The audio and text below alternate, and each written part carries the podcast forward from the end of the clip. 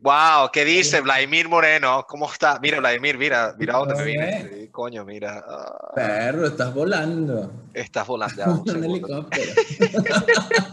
Un segundo. Esto, eso, eso está mejor. Y la silla es como de un helicóptero también y tiene los audífonos y todo. Parece que seg- Sí, no, es que estoy en un helicóptero, tú no me puedes escuchar, pero yo ahorita estoy escapando de mi vida. eh, Tienes un filtro ahí arrechísimo que te quita el sonido del helicóptero. Exactamente, exactamente, sí. eh, mira, esto, estos audífonos, como puedes ver, del helicóptero, me- se los robé a otro helicóptero donde solía trabajar antes. Y pues bueno, ahora... ¿Por qué te llevas esas cosas de Venezuela para allá? No, no, esto me lo robé de aquí de Canadá. O sea, esto es... Por eso. el, el robar. Decir. ah, tú dices la palabra. Eh, bueno, en verdad, si vamos a hacer cuentas necesarias, se lo robé a los chinos, porque fue Made in China, ¿no? Made in China. Ah, pero. mm, ok. Mira que, verga, Vladimir, ¿y ese cabello? ¿Qué es eso? Cuéntame, eres Neymar. Es porque viste, estás en Brasil. ¿no? Sí. No, en Miami me lo pinté primero. Ok, bueno, pero bien. Yo pensaba que era la moda de Brasil por lo de Neymar y tal. Ah, aquí también está, está como de moda en todos lados. ¿Por qué la gente se pinta el cabello amarillo? ¿Tú me puedes, eh, me puedes explicar? No, no es que sea malo, o sea, simplemente nada más. Es como una moda, es una moda. Ok. todo. Pero tú, ¿qué onda? O sea, tú fuiste, coño, esto es una moda, yo me lo voy a pintar. Paz, y te lo pintaste. Sí, me gustó, dije, me gustó esto, pum, en Miami, vi gente y dije, me gusta, me lo voy a pintar. Muy bien, muy bien. Mire, y esa pintura que tienes atrás, estás dentro de una pirámide, viviendo ahorita por la ¿Qué cuarentena. es eso? No tengo ni idea. Ah, mira, sí. No, ni idea. Esto es un Airbnb, no tengo ni idea de Un qué es. Airbnb. Mira esto, muy bien. Bueno, ven allí que le estás dando dinero al Air- Airbnb, por eso la compañía que casi quiebra.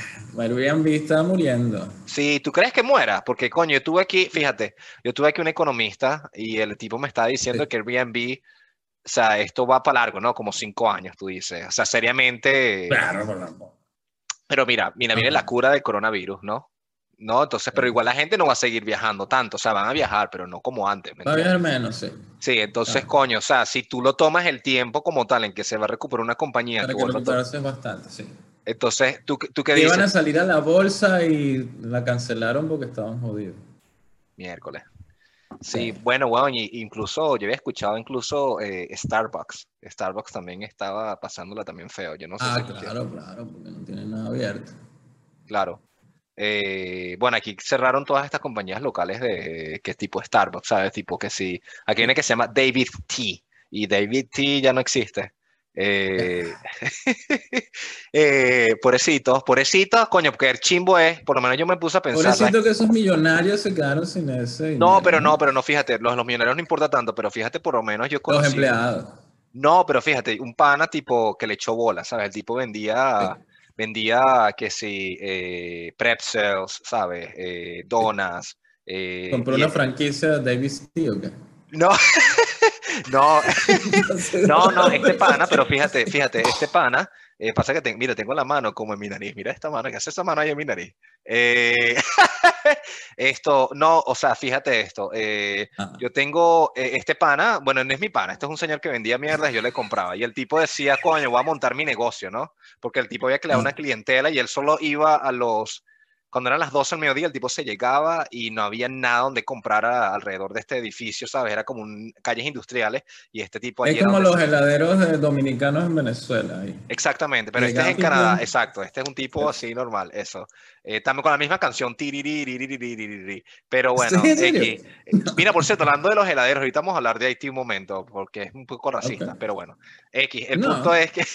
el punto es que... Eh, haitiano, que, eh, que, que no, o sea, el punto es que eh, eh, el señor montó su negocio justo antes del coronavirus. El tipo y que, bueno, ya voy a montar el negocio para vender estas vainitas, Sí, ¿no? Marico, y el tipo, bueno, quebró de bolas, por ser, por- porque, bueno, el dicho monta el negocio y ahora tiene, di- me estaba comentando que tiene que invertir plata en la gente que tiene que venir a recoger las vainas, porque ya no puede abrirlo, ¿no? Es horrible. Bueno, es no sé. horrible. Ahorita el negocio no es montar un local, ahorita el negocio es todo delivery, shipping, vaina. Eso de tener un restaurante, no. Sí, eso de los entrepreneurs, a mí de verdad, mira, yo no sabía que ser entrepreneur era un enter- entrepreneur, ¿no? Lo que llaman un emprendedor, Sí, ¿no? entrepreneur. Entrepreneur, ah, entrepreneur. Yo estaba. Entrepreneur. eh, sí. Eh, Entrepreneur. el, el entrepreneur, eh, el entrepreneur, ah, pues sabes que es el sonido, era el, el, el, el, el- ¿Qué pasa? ese era Ser el término en emprendedor, ¿qué español. Después fue que me acordé. eh, Emprendedor, emprendedor lo dice. Pero bueno, X, el punto es que eh, eh, yo no sabía que ser emprendedor era, era como vivir en la cuarentena, es decir, era quedarse en su casa en el internet. Eso fue un emprendedor para mí. Y que. eh, ¿Por Porque no trabaja, pensaba que weón. era puro venderse. eh, mira, ya va, un segundo. No, al eh, contrario. como, como al contrario, perdón. Porque el emprendedor tiene que salir y echarle un camión de bolas a hacer todo.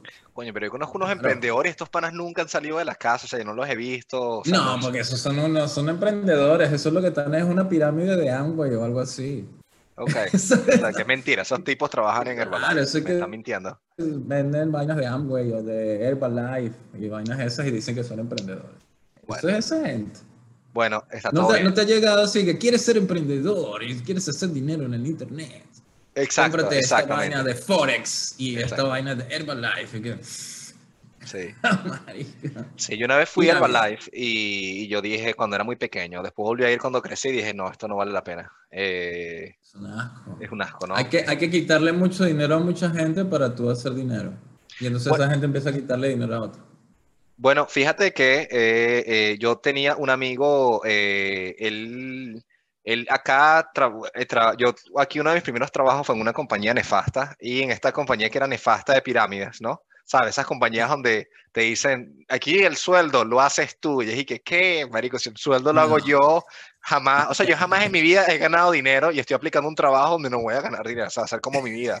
Y X, pero un tipo lo logró, un español de aquí, weón, y el dicho llegó hasta, el- hasta la punta. Y Claro, no, yo conozco gente que ha hecho mucha plata, pero es quitándole dinero a un montón de otra gente Por supuesto. ¿entiendes? por supuesto. El punto es que este tipo abrió su compañía en Inglaterra y después quebró. Y es que bueno, ahí está todo, no, no sé, y bueno. Calma. Pero bueno, eh, mira esto, lo de Haití, ya va un segundo, hay que hablar de Haití. eh, pasa? lo de los IT heladeros. es Information Technology. Ay, sí, oye, vale, mira, ah. Eh, solo para los que sepan inglés. Ah, ¿qué pasó con IT?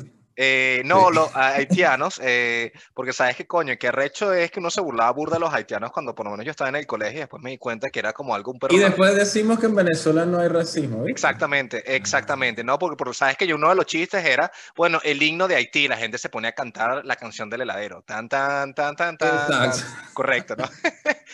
Entonces, acento, ¿qué? La cosa, la lado, la de la de la año, que baño. No, no sabía nada exactamente, pero fíjate que, eh, pero es toda la cultura porque los más racistas de todos son los dominicanos, ¿no? Porque los dominicanos obviamente tienen, los tienen al lado, ¿no? Entonces... Ah, obvio.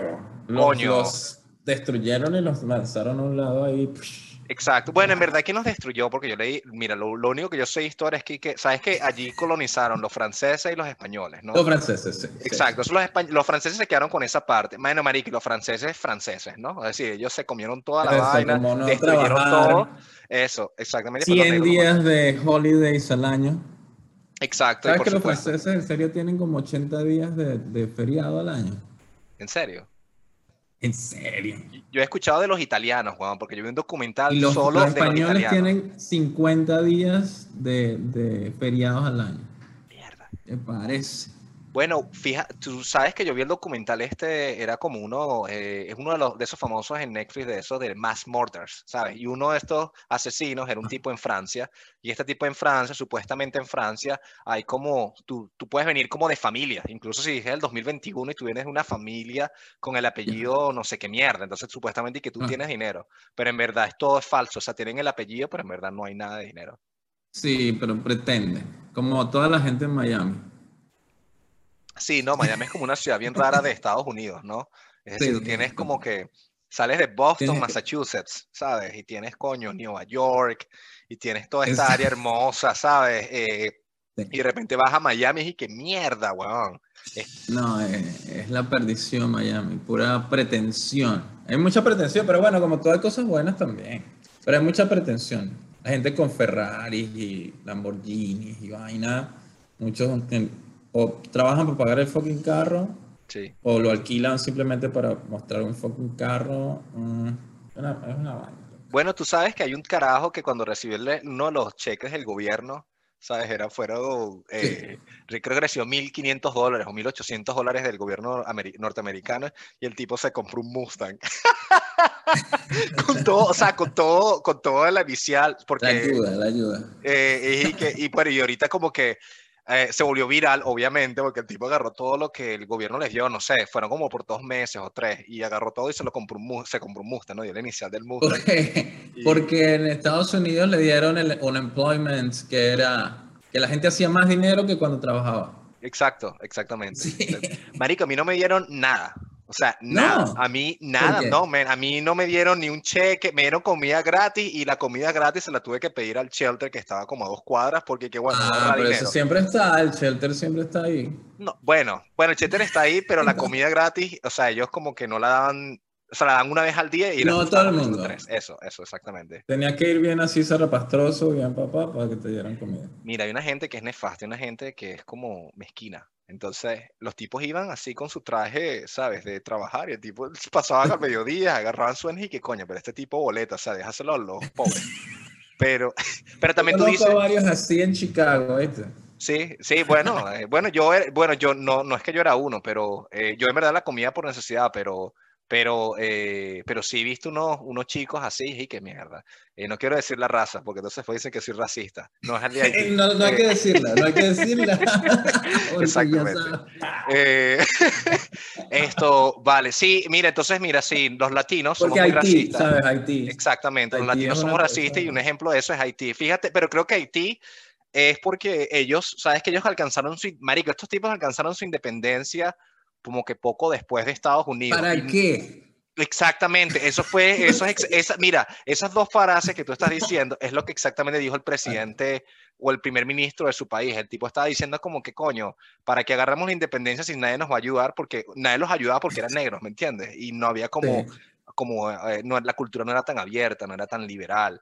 Eh, si alguien sabe esto, que por favor nos explique, porque yo no tengo ni idea. Por ejemplo, por ejemplo, o sea, no, no te puedo pensar que nos hubiera ido mejor si no nos hubiéramos liberado de España. No, marico, pero España es lo, lo perdió todo, hasta Cataluña la están perdiendo, weón, es increíble. Bueno, pero porque son gafos, pero, pero, o sea, dime tú, si todo esto fuera la gran España, eh, Sí. ¿sabes? Suramérica, o la, sí, como Estados Unidos de España, qué sé Sí, sí. Si hubiera no he pensado en eso. Sí O lo he ¿cómo pensado, pero no, pero pienso, sí lo he pensado, pero digo que coño, es que si hubiesen venido los, los, los gringos o los, o los ingleses, Los ingleses. coño, yo los pienso. Ahí sí, coño, me siento, vamos a pensar seriamente la independencia, ¿me entiendes? Pero, Sí. Pero coño, los españoles es que, verga, es que no. Sí, son desastres, ¿no? Sí, o sea, es que no es porque sean malos, o sea, a mí me encanta España, pero, pero coño, bueno, No, ¿viste? pero son viva la pepa, pues. Son, Exacto, este, duermen, duermen tres horas a mitad del día, cierran todo, está como que, ah, sabes, como aquí vamos sobreviviendo, pam, pam, gano Sí. mil euros y me va bien porque pago mis cuentas y ya. Eh, Sí. Sí. Así son los españoles. No, weón, y los bichos eran dueños del mundo, fíjate, ellos tenían México, Claro. ellos tenían eh, toda Centralamérica, marico, Toda tenían todo el oro de los incas, de los mayas, Todo. tenían todo Suramérica. La eh, mitad de Estados Unidos era también de México, entonces era de España también. Coño, eso sí, eso sí, viste, eso es un buen dato. O incluso, eh, y no tenían los- las partes como congeladas, o sea, tenían que si Texas, ¿sabes? No, Petróleo, tenían el clima vaina. rechísimo. El clima perfecto. Hijos Exacto, de punta y- y lo dejaron perder. No, y este es solo América, porque fíjate, en el otro lado tienes a Europa, o sea, en un momento en que el rey, España era dueña de, eh, de Francia, era dueña de, de- eh, todo menos Inglaterra, o sea, era Francia, eh, estaba Alemania, Portugal. Portugal, tenían también las Pero sabes que, hablando de Portugal, porque aquí en Río, ¿sabes? Es muy loco que España llegó primero y después llegaron los portugueses y se adueñaron de este pedazo de tierra tan grande, ¿me entiendes? Brasil. Claro. Es una vaina, es la, es la mitad de la tierra, la mitad de la tierra de toda Sudamérica. Esto es una locura. Pero es que los portugueses, creo que los portugueses es la cultura que más saben dónde están las cosas. Por, fíjate, fíjate, porque Colón era portugués, ¿no? Entonces, coño, un Colón. Exacto, pero, pero los portugueses también son como... ahí. Exacto, pero los, los portugueses son como agarrados, ¿no? Son como agarrados con la plata, Sí, ¿no? total. Entonces, coño, no le dieron la plata a Colón, pero sabían que, coño, que algo debía estar allí, o sea, no eran como tan tontos, ¿no? O sea, yo que la cultura estaba abierta, pero era mezquino. Eh, y luego cuando Pero Colón sabes que Portugal supuestamente es arrechísimo. Portugal es, marico, tú sabes que Portugal hay una ciudad que solo tiene librerías. No sabía eso. Marico, y ahí en esa ciudad es donde J.K. Rowling, la jeva de Harry Potter, fue donde escribió eh, en los libros y esta es la famosa librería donde está allí y tal. Y hicieron un ¿en documental serio? de eso, Juan. Sí, es burda de fino, man. Tengo que ver Eh, eso. Sí, no, los, portu- los portugueses son gente seria y creo que los portugueses son la, la, la- la cultura más, eh, despre- no despreciada o descalificada, pero como que nadie piensa o ir a... Sí, desconocida, creo que es muy desconocido. Portugal, así como que nadie le para bolas, todo es Francia, todo es Inglaterra, España por ahí, pero Portugal nada, ¿eh? Sí. Y Portugal supuestamente es brutal. Tiene una buena economía, es seguro, es lindo. Sí, la gente no, no te meten preso si cargas drogas, entonces, bueno, Ah, verdad, está todo legal las drogas, todas las drogas son legales en Portugal. sí. Eh, hay que ir a Portugal. Esto, allí... No por las eh, drogas, sino porque... Para ver la estatua de porque Cristiano Ronaldo. Exacto. Sí. ¿Qué tal las mujeres en. Portugal? ¿Tú has conocido mujeres portuguesas? Ah, las mujeres portuguesas son bellas. Sí, son Mira todas las portuguesas. que hay en Venezuela que son bellísimas. Es cierto, es cierto. Y aquí también hay muchas mujeres bellas en Brasil por la herencia portuguesa. Mm, Mira, ¿qué tal es Brasil? O sea, ¿qué tal es esa cultura comparada con Venezuela? Es muy parecida a Venezuela. Ok. La verdad es que es muy parecida. Eh, pero habla portugués. no, la verdad es que es muy parecida a la cultura venezolana. Creo que son un poco más mente abierta, no tienen este doble discurso de la moralidad. Ok. Eh, Moralidad tipo qué, por ejemplo. Ah, porque en en Venezuela la gente es como que no te, no, o sea, en el tema, por ejemplo, de relaciones, eh, aquí la gente es como que, sí, tengo cinco amantes, ¿entiendes? Ok. Y, y lo hablas en una conversación así, como que, con tachiño se llama, con tachiño, con tachiño. Con Y como que la gente lo habla así, hay canciones sobre eso en todos lados. O sea, que los tipos son Este- cara de tabla. O sea, tengo cinco amantes y ellos van. Sí, ahí está. Y en ese tema son como súper así, tranquilos. Déjame decirte algo, ya va. Tener cinco amantes es algo muy cómico. Es decir, o sea, tener cinco, o sea, no una, dos o tres, pero ya tener cinco es como mierda, es como, Es es, cómico. Es como, o sea, si yo tuviese cinco amantes, eh, lo haría por ser cómico en ese momento. O sea, tienes cuatro, pero cinco es como que marico, ya quiero tener Ya cinco para hacer. cinco. Sí, Uno, uno por cada día de la, de la semana, de lunes a viernes. exacto. Bueno, Pero es así, es como que súper. es como que súper así, ¿sabes? Este, aquí en Río de Janeiro, sobre todo, es como que, ¿sabes? Como que la playa está ahí, entonces la gente anda con muy poca ropa, las chicas también. Eh, el carnaval es una locura. En el carnaval eh, hay una cosa que es el beso, el beso, beso, beso, ¿no? Entonces vas por la calle, miras a alguien, alguien te mira y te caes a una lata trancada, así que una lata sin intercambiar palabras, una lata, pa, pa, pa, pa. Cinco minutos dando Mierda. de lengua y después te volteas y te vas y chao, y vas y ves otra y pácata. Es Por eso es que los- mononucleosis. Por eso es que los, eh, por eso es que los, los brasileños eh, son tan raros sexualmente, o sea, son tan una cultura abierta sexualmente, Sí, ¿no? eso es Porque, por- sí, Pero hay como dos, hay extremos también, es como que súper abierto y súper religioso. Ok. ¿Sabes? ¿Te, te acuerdas del de, del, eh, vaina del Espíritu Santo? Sí, El- sí, sí, la sí, vaina sí, del sí, de, Pasa Cuando sufría eso que- pa' que casar ahora. sufrir Sí. Bueno, entonces aquí hay muchísimas vainas así, pero una vaina loca. Y entonces hay gente que es súper, súper extrema religiosa y hay otra que es súper extrema, todo lo contrario, nada que ver. Eh, pero en la, en la mitad como que no hay mucho. Bueno, Entonces, y- eh, hay eso. sí, sí, sí. Y ves canales de televisión completos de a esa vaina. Pare de sufrir, pasa sanando canales, pasa, la, pasa el canal y otro y otro y otro y otro. Y en todos lados, men, es, es también bien fuerte. Loco, es como mucho sexo y mucha religión en, en un solo lugar. Sí, creo que las dos cosas van muy, muy de la mano. Mierda, De hecho. qué Es recho. verdad. o sea, no, porque, bueno, lo que, lo que yo creo es que cuando la gente es muy religiosa y se sale de la religión, se vuelve al extremo. Claro. Es como que no quiero nada que ver con esas reglas, me estaban restringiendo toda mi adolescencia y mi niñez, ahora quiero ser libre y hacer lo que me da la gana y hacer toda esta cosa loca, supuestamente loca. Y creo que va muy de la mano, porque conozco mucha gente que era muy religiosa y luego se salió de todo el tema religioso y es todo lo contrario. Como que, pero, ¡ah!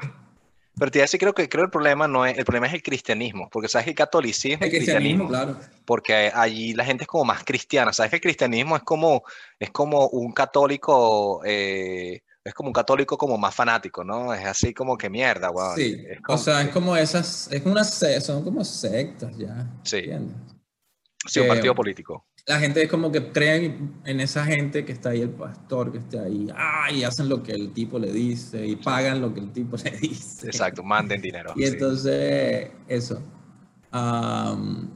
porque, digamos, el cristianismo es como la, generalidad que cree en Cristo. ¿no?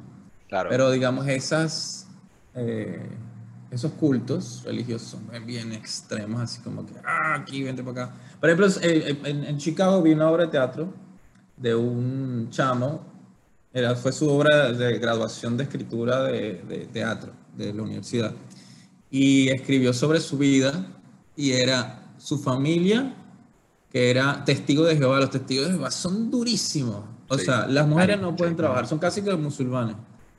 Las mujeres no pueden trabajar.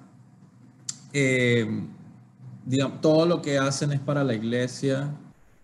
Uh, todo el día, digamos, estudiando la Biblia, o sea, es como lo único que hacen es todo el tema de la iglesia. Y creen en que se van a salvar solamente 44 mil, los 44 mil elegidos, y entonces este... Son 44 mil elegidos. Sí. Ellos dicen eso, o sea, eso está como que vamos a salvar solo 44 Sí, eso está en algún lado de la Biblia. ¿En serio? Sí, sí. Mira, qué arrecho. O sea, 44 mil es un número que yo estuviese de acuerdo. Es decir, coño, 44 mil o sea, es como, bueno, ok, o sea, tienes que ser una buena persona. Un estadio de fútbol, bueno. Exactamente. Vamos a, Marico, me parece que es un buen porcentaje de la población que debería salvarse, fíjate, 44 Lo que vale la pena, solamente 44 mil personas en el mundo. Este, entonces, bueno, entonces en ese tema, entonces este, fue muy fuerte la obra. ¿Cómo son elegidos los 44? Perdón, sigue hablando de este, después vamos a hablar de esos 44. Aparte el chamo es gay, entonces es totalmente inaceptable ser gay en eh, los testigos de Jehová. Entonces, eh, todo, ese era el drama de la vaina porque él era el, varón de la casa, entonces el, el, padre era el pastor de la iglesia. Y él tenía que ser pastor porque el papá era pastor. Entonces él tenía que ser pastor de la iglesia y él no quería ser pastor de la iglesia porque él era gay y no ya se quería salir de ahí porque no lo aceptaban.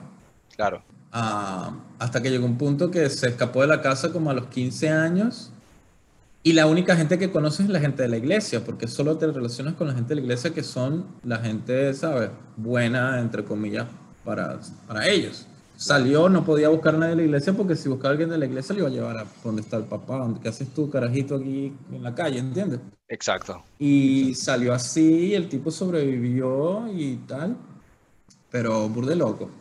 Mierda. Casi musulmanes me pareció la vaina. Bueno, eh, yo aquí, aquí a, mí, a mí me han intentado vender en español, o sea, gringos matando, no gringos, pero sabes, como las personas, estas personas blancas en español, o sea, bichos vendiéndome en dos idiomas, o sea, hablándome de los testigos de Jehová. sí, con el acento gringo, pero hey, Jesse, esto es, sabes, y es como mierda, ese tipo está haciendo lo mismo que yo en el teléfono, pero con la religión.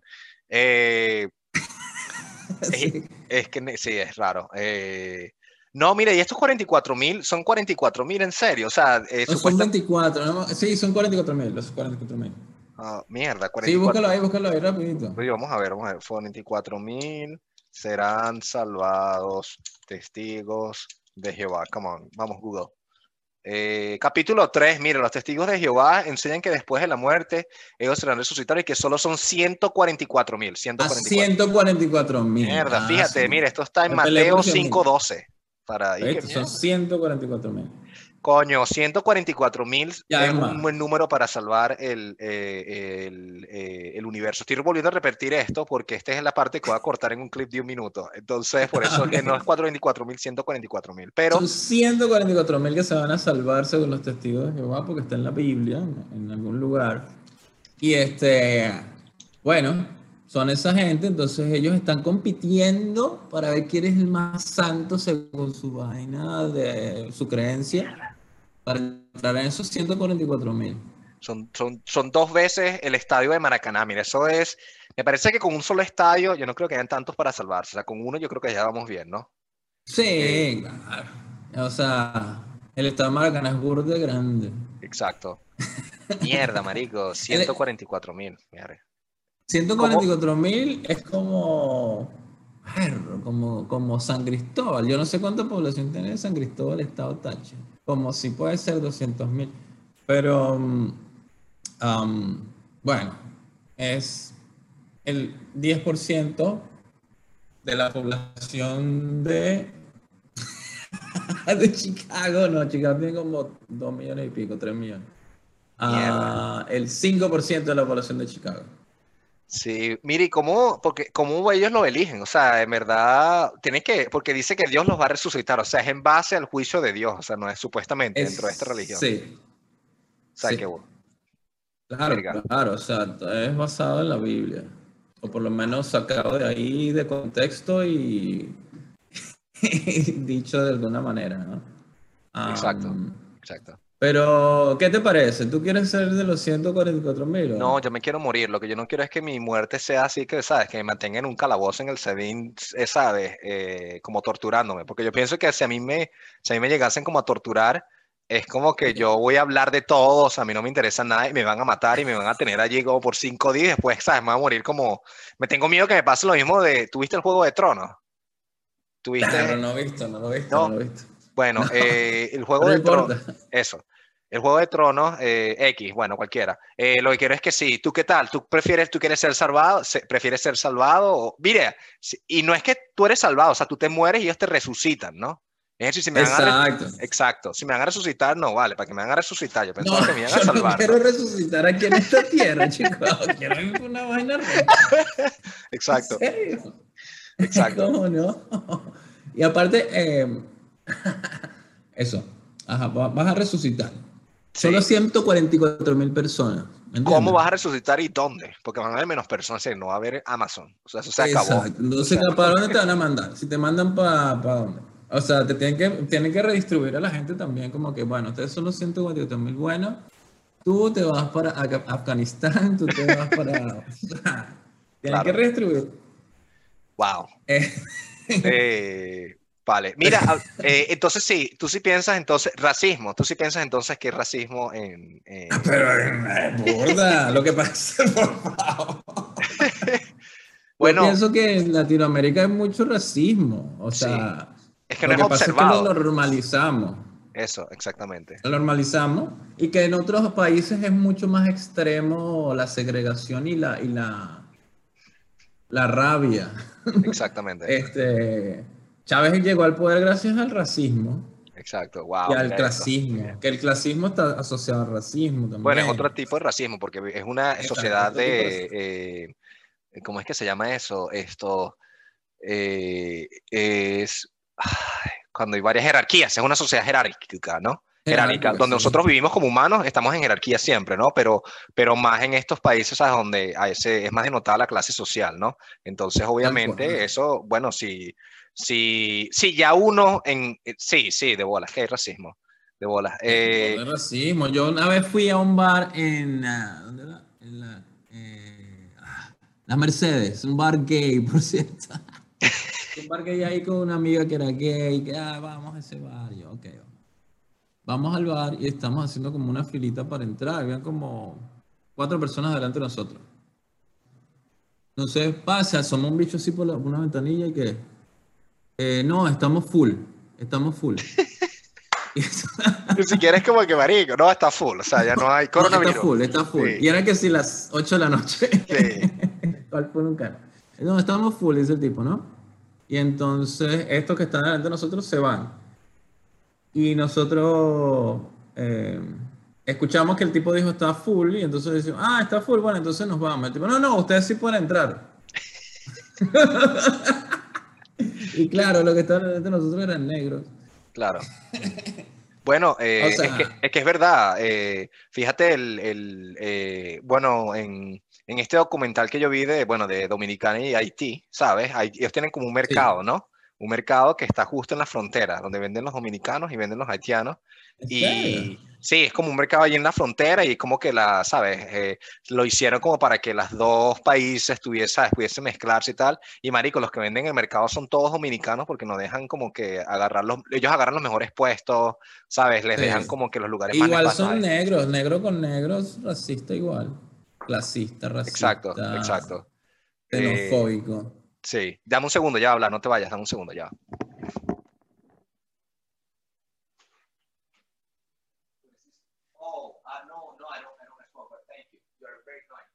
Yeah. no, no, I don't. You smoke dope? Uh, yeah. Yeah, yeah.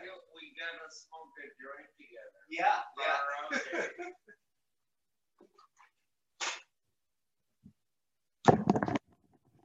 wow. Eh, esto.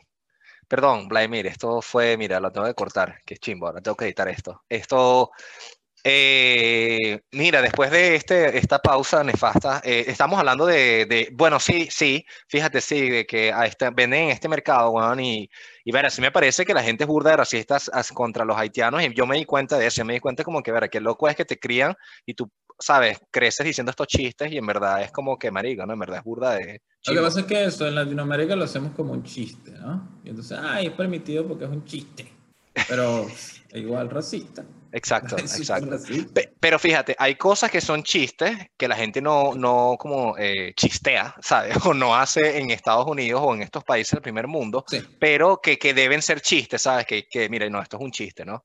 Eh, no, pero, es que, pero es esto es, es, un punto. Exactamente, eso es lo quiero decir a eso. Cuando que es un chiste se hace en un show de comedia, ¿sabes? Sea racista o no sea racista, el chiste, está, el, el chiste está bien porque está hecho, si un comediante hace ese chiste es porque a su público le gusta y fue a ese sitio pagando una entrada para escuchar esos chistes. Está bien. Exacto, sí. Pero si es como que en, en la normalidad, está mal. Porque yo, o sea, por ejemplo, eso, que eso que me den un chiste, me hagan un chiste sobre algo personal mío, me estás me está atacando porque yo no soy, o sea, ¿entiendes? Yo no estoy en un, no estamos en un show de comedia y tú eres un comediante para que me estés echando un chiste de nada. Exactamente. Ese es, ese es el tema. Yo, yo sí respeto. Antes, antes yo era como que, eh, ¿sabes? Veía chistes racistas o chistes súper grotescos o groseros o cosas que, ¿sabes? Como asquerosas y decía, esa verga tan mala. Y este, ahora entiendo. Simplemente yo no soy el público de eso, hay un público. Hay un público para eso y yo soy público de otra cosa y está bien. Cada quien puede hacer su show de lo que quiera y lo grotesco que quiera y lo grosero y lo racista que quiera. Y el público va y lo ve el que lo quiera ver, el que no lo ve, el que quiera ver, no lo ve. Exactamente. ¿Me entendido? Porque muchas veces, por ejemplo, yo detestaba a, a, este, a Nacho Redondo, ¿sabes? Todavía me parece un mal comediante. No es un comediante, él es un mediocre. Pero Mira, pero ya va, esto va a salir vivo. Y este pana creo que tiene un podcast y nunca más me va a llamar si él llega a escuchar esto. ¿no? ¿Qué, qué eh, okay. Bueno, pero no, él hizo una escuela de nada. Bueno, él sal... Ok, pero entiendo lo que tú no entiendo cuál es tu punto. Sí, sí, correcto. Que no me llame a mí. Eh, me parece un mediocre, no comediante nada. Él es un, un fucking mediocre, no tiene ni idea de lo que es comedia. Pero bueno, tiene su público. Y claro. su público que le gusta lo que él hace, que lo que sea que hace, y les da risa, los entretiene y ya. Entonces ahora como que, bueno, mmm, simplemente yo no soy su público ni soy de su grupo porque no, no comparto su, su forma de ser, claro. su existencia, no la comparto. Entonces, Eres tolerante, eso es lo que quieres decir. Es decir, que no es que. Antes, sí, ahora como que eso. comprendo eso, pero antes, hace poco, hace un año, dos. Bueno, pero tienes razón. Yo creo. yo creo que fíjate, porque yo, yo solía pensar exactamente así, y eso también lo tengo en la cabeza cuando escucho algo que a mí no me gusta, es como que, bueno, cualquiera, por lo menos a mí me parece a veces un poco ofensivo, así como también es ofensivo cuando el hombre lo hace, cuando la mujer es como que... eh, eh, una mujer que es comediante como que agresivamente, ¿sabes? Está deliberando un chiste o está diciendo un chiste y que puede tornarse agresivo contra los hombres, por Sí. ejemplo. Así como cuando un hombre dice chistes que, bueno, que es contra las mujeres y ver, y, ¿sabes? Y también es el mismo efecto contrario, ¿no? Pero, pero yo creo que más allá de cómo se dice, eh, es cuán cómico es, ¿me entiendes? Porque yo he escuchado, fíjate, yo escuché una jeva y la jeva destruye a los hombres una hora, pero ella, es, eh, esta chi- chica se llama Shannon Mahoney, y, pero esta chica lo hace en una forma tan inteligente, que puedo hablar del tópico, que me, sabes, que me hace reír, porque es que mierda, es verdad, soy, soy machista, soy de todo, pero, pero como ella me lo comunicó, como ella lo comentó, Claro. fue, es distinto a que solo lo hizo así como la- eso. Y también, fíjate, fíjate también otra vaina que pasa burda, es que, porque tengo panas, hombres que hacen esto, es que ellos dicen el chiste y capaz es el primer día que están probando esas dos líneas en el material. Entonces uno va a ese show y, y uno cree que así es el material del pana, pero uno no sabe, capaz el pana o el chico, lo, el comediante lo está cambiando, o sabes, o lo está acomodando, o Claro. está poni- eso. Entonces es como mierda, demasiadas variantes y creo que esa actitud que tú tienes es la más, eh, es, la, es la mejor de todas, ¿no? Hay que ser tolerante porque no sabes que, desconoce qué es lo que está pasando allí, ¿no? Ahora, ahora bien, bueno, hay- hay- sí, exacto. Igual me parece que es un mediocre, pero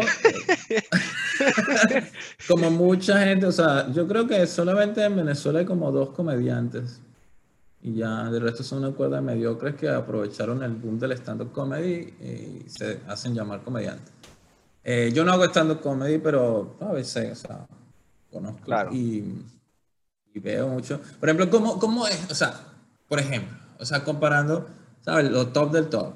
Sí. Dave Chappelle, ¿me entiendes? Que es Sí. súper, ¿sabes? Agresivo, grosero, grotesco, pero es extremadamente inteligente. Exacto. Es un fucking exacto. genio.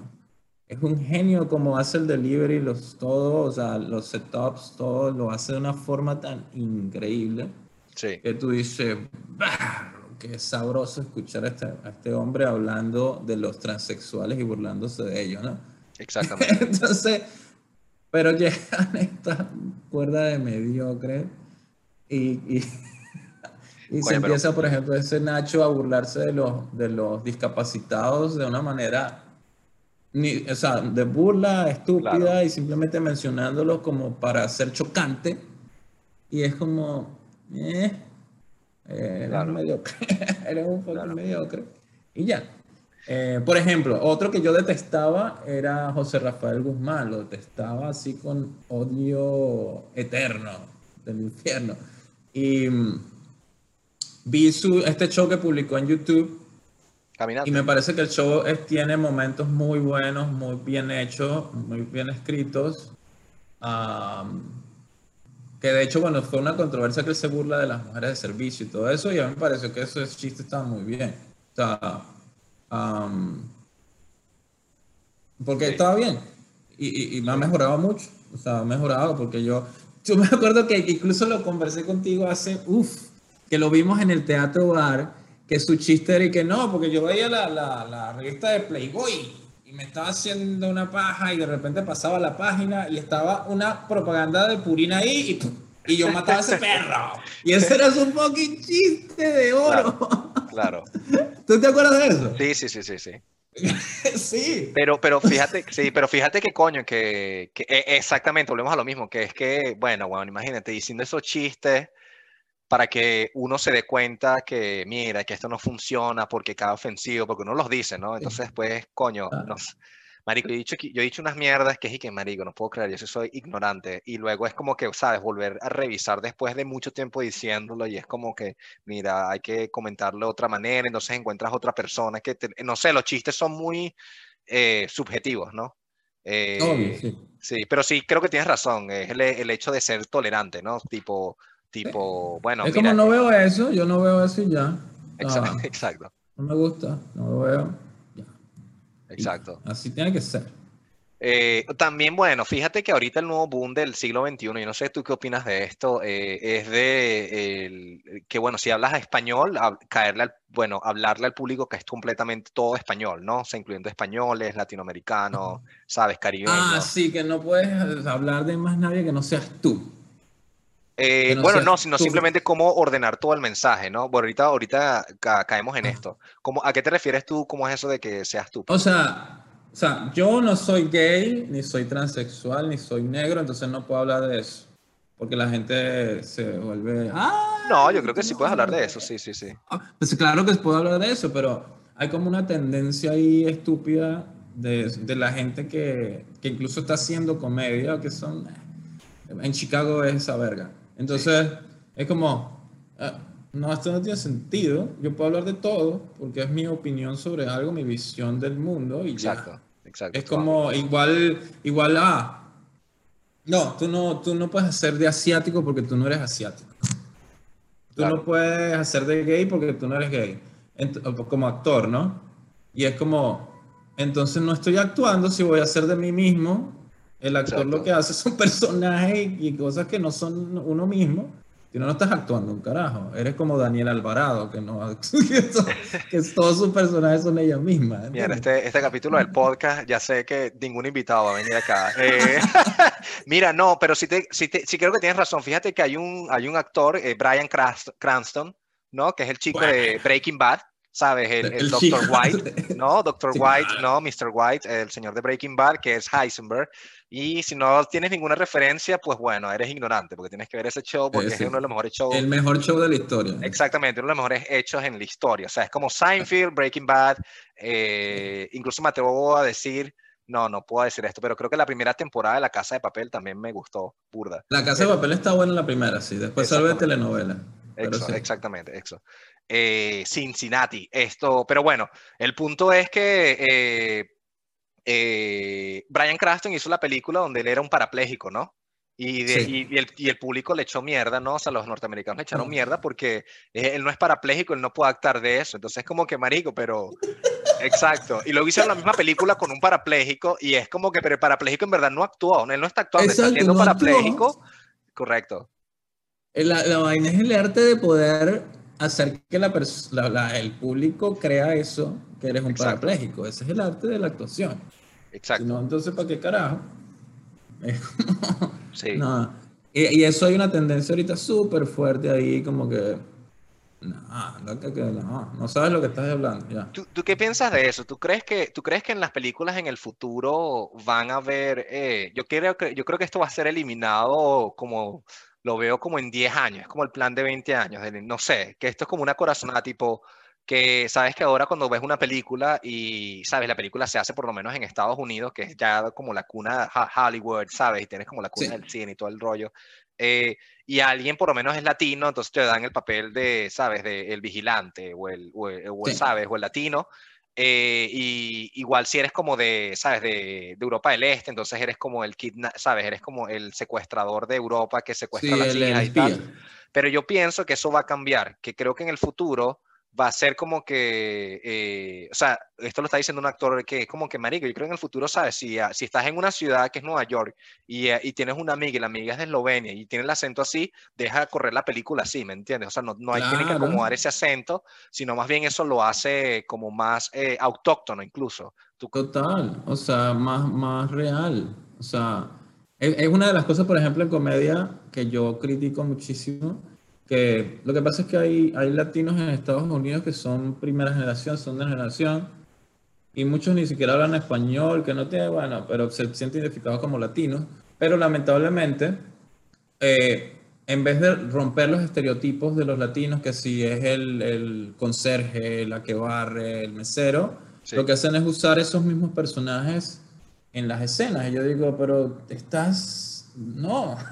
o sea, hay tantos latinos que hacen millones de cosas, médicos, abogados, ingenieros, y vas a hacer el estereotipo que, que criticas. eh, No, no tiene sentido. Estás reforzando un estereotipo que no es real. O sea... eh, Exactamente. y es muy, es muy loco porque es el mismo latino con herencia latina identificado como latino Sí, que hace estas cosas y yo, wow, no, sí. no, o sea, nada que ver. Y es, es complicado porque, porque eso, ¿cómo, ¿cómo le dices estas cosas? Bueno, yo las, trato de decir cuando puedo, pero es como otra cosa, ¿no? Yo, yo so- nosotros somos criados y crecidos en, en Latinoamérica, Venezuela, ¿sabes? Y me ha pasado que de repente estoy en Estados Unidos y, y algo típico de los latinos de Estados Unidos, para mí es totalmente desconocido. Entonces es como que, o, o de los mexicanos, porque es la mayoría. Entonces es como, ah, pero tú no sabes esto, tú, tú, tú no eres latino o qué? Y como que, ya.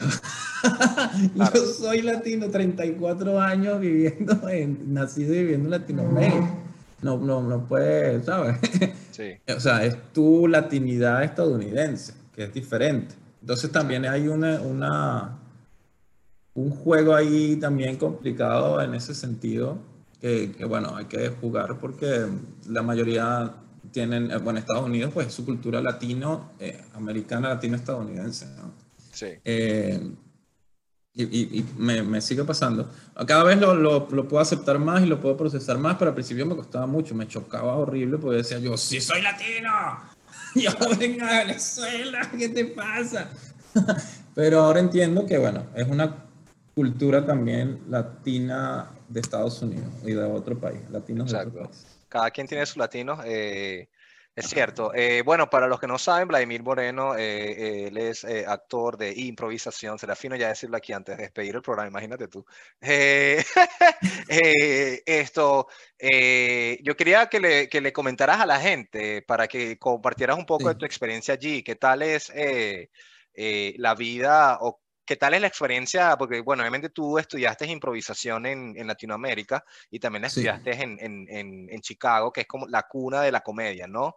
Eh, entonces, no sé si, ¿cuál crees tú que es como una diferencia bien arraigada entre los latinos y los, y, y los, bueno, y los norteamericanos o los de habla inglesa con respecto a la improvisación? Y eh, esto, ¿cómo, eh, qué te, qué- dónde tú gozas más haciendo improvisación o es simplemente el mismo canal en, en- en ambos lados? Bueno, la gran diferencia es eh, lo, lo mismo en el cultural, es como, tengo tres minutos para esto. Eh, Sí, de- ¿sabes? Nosotros somos muy físicos, tanto de, de mover las manos como de expresarnos con el cuerpo, y esa es la gran diferencia. Lo- la, la- la improvisación ah, anglosajona es de hablar. Puedes ver dos personajes hablando cinco minutos y ya, sin moverse exacto. haciendo nada. O sea, de repente tiene un vaso aquí, ¿sabes? Object Word como un vaso y no hace más nada, que es un pecado en Latinoamérica. En Latinoamérica tienes que estar haciendo algo siempre. Tienes que tener un objeto. ¿Cuál es tu acción? ¿Cuál es tu... ¿Entiendes? Sí, sí, exacto. Entonces, exacto. En, en, en Estados Unidos no, tú puedes estar ahí construyendo... Ellos basan todo en la relación. Mm, Tienes que construir esta relación. ¿Quiénes son ustedes? ¿Dónde están? Y construir eso y la emoción y todo. Nosotros somos más, pero eh, también hay una influencia del clown ahí de los franceses que fueron a llevar la impro a Argentina y se esparció así por, por Latinoamérica. Por la, Mira, no sabía eso. Entonces también hay esa influencia de la fisicalidad del clown, eh, que no la hay en Estados Unidos. ¿no? No la hay. ¿Cómo llega la impro a Entonces, Estados cuando Unidos? yo llegué allá, Bueno, obviamente, ¿Cómo? perdón, sigue hablando, sigue hablando, perdón, Sí. disculpa. No, y cuando llegué a Estados Unidos, pues yo era un bicho raro, porque yo me movía y saltaba y hacía cosas y hacía árboles y vaina. Era como, ¿qué estás haciendo? Decía. No, al principio como que le sorprendía porque como que saltaba por todos lados, hacía muchas cosas. Pero luego era ya como que, ah, este rarito, el rarito este que empieza a saltar por todos lados, ya vamos a, a calmarlo un poco, ¿no? Exacto. Dice, grounded, tiene que ser grounded. Do it like grounded. Es como, Sí. como eso, como eh, tranquilo, como normal. Yo creo que aquí ven la impro mucho como la, como se arma, es como la escritura, ¿sabes? Es como un momento en el que miramos a ver cuál es la relación, hay que tomárselo con calma, y allí en ese viaje vas descubriendo y viene como la comicidad, mientras que los latinos es más, sea, nosotros es más como que, mierda, tengo que hacer una acción, entonces la acción, que es exactamente eh, la misma que estás escribiendo, ¿no? En el escenario, pero, pero vas primero una acción y luego la acción te crea un personaje y luego el personaje va creando otras vainas, ¿no? Pero viene toda la acción primero. Exactamente, exactamente. Eh, Mira, ya me tengo que despedir, Héctor. Mierda, o sea, tú viniste acá a hablar mal de la gente y a dame media hora, vale, pero a ver, eh, bueno, estamos en Estados Unidos y en Canadá, las vainas son así. no, no, está todo bien. Mira, eh, bueno, antes de despedirte, Vladimir, esto, Sí. eh, eh, les puedes decir a la gente dónde te pueden contactar y, bueno, y un libro que recomiendes de improvisación, por favor. Ah, bueno, eh, contáctenme en arroba Vlad Moreno, todas las redes sociales Vlad Moreno con B alta, Vlad Moreno, y un libro de improvisación, ah, el de Omar Argentino, eh, Salto al del vuelo. salto al vuelo, de salto al vuelo, está bien bueno, y los de Mick Napier de Annoyance Theater, tiene dos libros que son increíbles. So, él, él rompe todas las reglas de la impro, está buenísimo. Mick Napier. Mick, ne- lo voy a colocar a- aquí abajo en los comentarios. Vale, eh, bueno, Vladimir, eh, muchas gracias por hoy eh, venir acá al Gracias Planeta. X. Dale, un beso, un abrazo. Igual, a igual. y a todas, y a ti también. Nos vemos. Bye. Muchas gracias. Nos vemos.